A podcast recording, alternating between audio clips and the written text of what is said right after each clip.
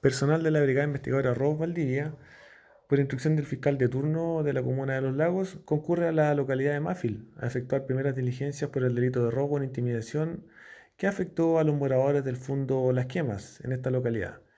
En el lugar se pudo acreditar que alrededor de cinco sujetos armados ingresaron al interior de este predio intimidando a los moradores. En el interior de este recinto existen dos casas,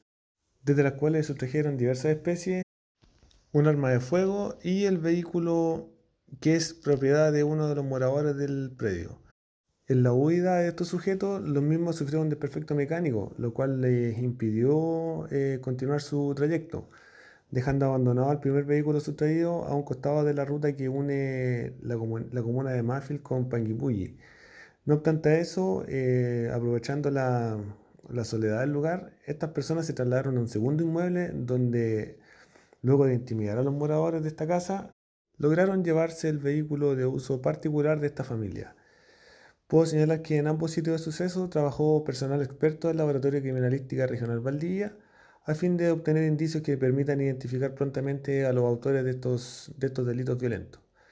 De igual forma, eh, los antecedentes de todo el procedimiento serán remitidos a la Fiscalía Local de Los Lagos, quien lleva a cabo la investigación respectiva.